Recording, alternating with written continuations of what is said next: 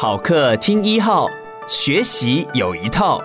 一课开始学，为你精选一号课堂平台上的好课内容，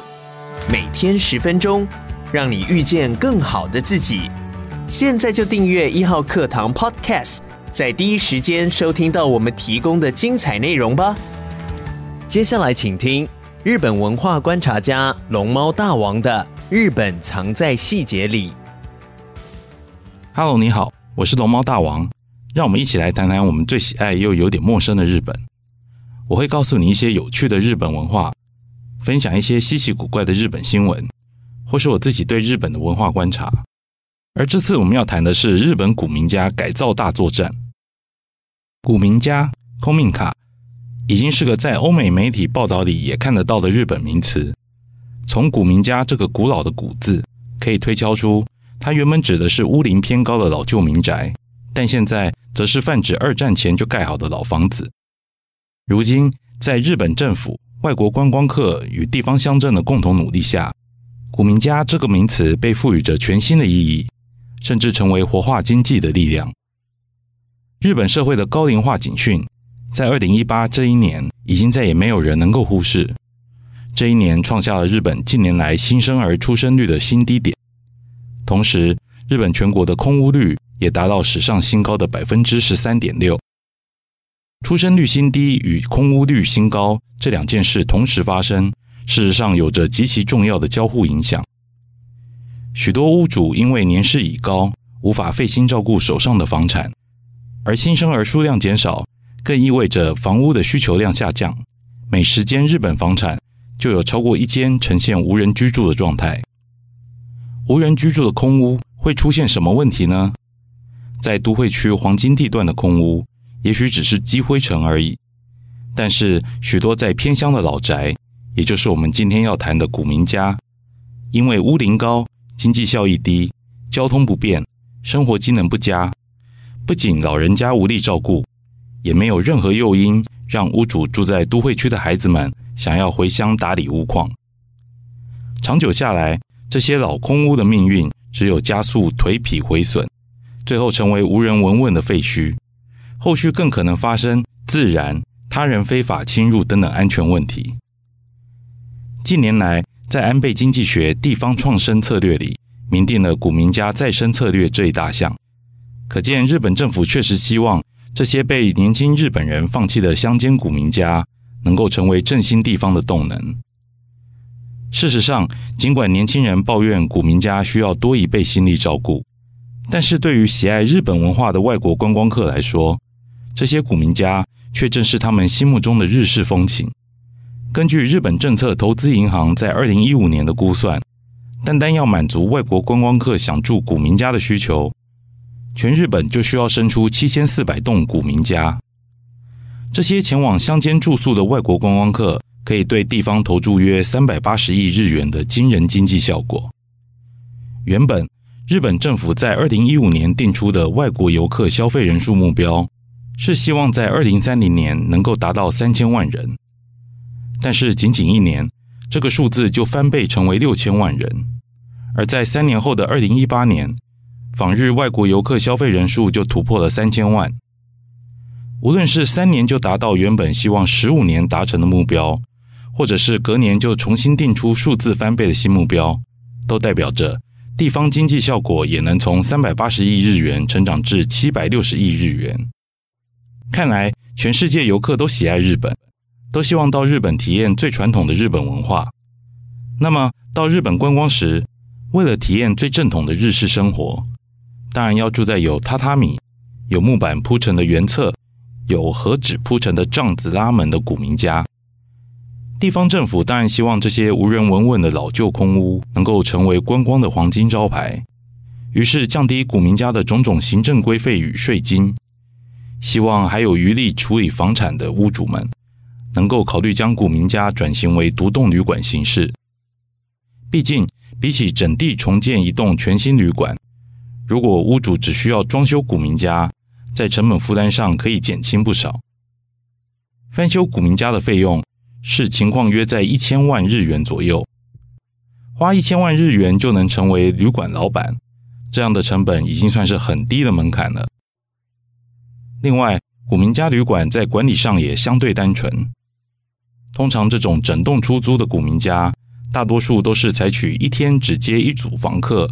仅限周末或特定日子营运的经营方式。这也同时减轻了屋主的负担。对年轻一代来说，他们可以平日继续经营原本的主业，周末再转职成为旅馆老板。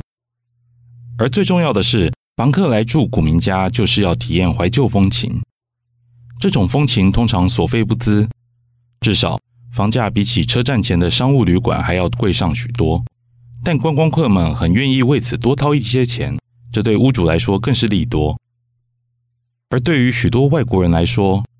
他们并不觉得古民家太贵，也不满足于只住几天。因此，很多外国客会选择买下古民家。CNN 曾经采访一对买下古民家在日本定居的外国夫妻。他们只花了二十五万美金左右，就买下了一百三十年屋龄、九百多坪大的古民家。庭院里有一棵老樱花树，还有间完整的日式仓库。即便在疫情期间只能关在家里，这对夫妻也能坐在园侧欣赏盛开的杜鹃花与绣球花，听着池塘里的蛙鸣声，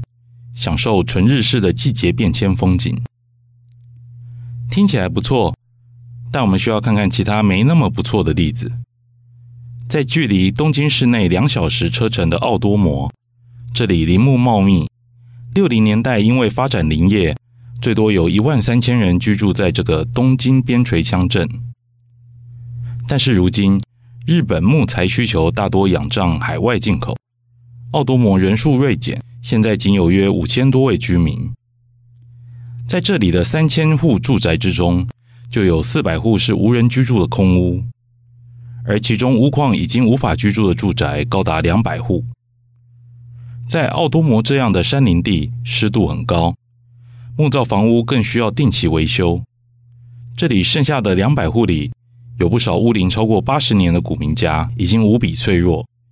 也许只需要一场午后雷阵雨，就能摧毁这些曾经为人遮风挡雨的屋子。因此，奥多摩当地成立了空屋银行，希望让想要出租或贩售空屋的屋主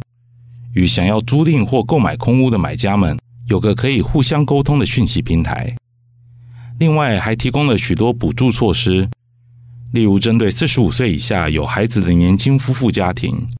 或是三十五岁以下的单身青年，最高两百万日元的装修老屋费用补助，同时还能减免贷款利息，甚至。假设你没钱也没关系，奥多摩地方还提供完全免费的古民家，只要你带一卡皮箱就能入住。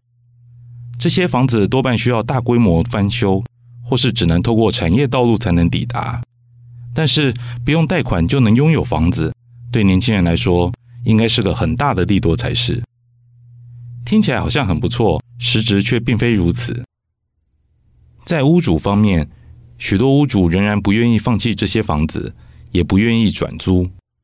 他们传统观念仍是有土斯有财，宁愿让这些古民家继续遭受风吹雨打而缺乏维护，也不愿意拱手让人。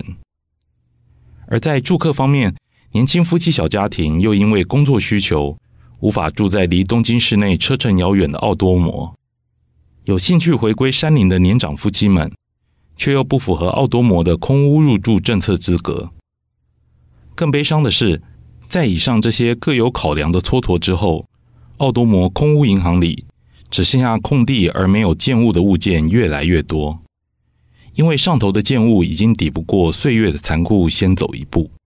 只剩下空荡荡的一片土地。而在失去古民家的价值之后，这些山野空地更加乏人问津了。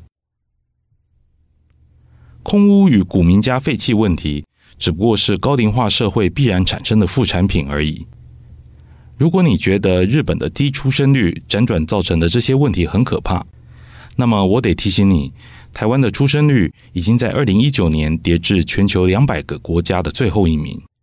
甚至还落后日本二十一名。这代表台湾社会的老化趋势将比日本的速度更加快速，而台湾的空屋率。如果按照内政部依照人口及住宅普查的数据估算，则高达百分之十九点三，这个数字也超越了日本的现况。更糟糕的是，这些数据调查都还不包括许多未统计的黑数。实际走访台湾乡下，许多很有味道的红砖老屋，也难逃被弃置的命运。台湾是否有可能施法日本的古民家促进观光政策，甚至做得更完善呢？希望你喜欢这次的日本文化观察。我是龙猫大王，我们下回见。感谢你收听一刻开始学，鼓励你现在就下载一号课堂 APP，购买龙猫大王的《日本藏在细节里》，收听完整课程吧。每天十分钟，遇见更好的自己。一号课堂。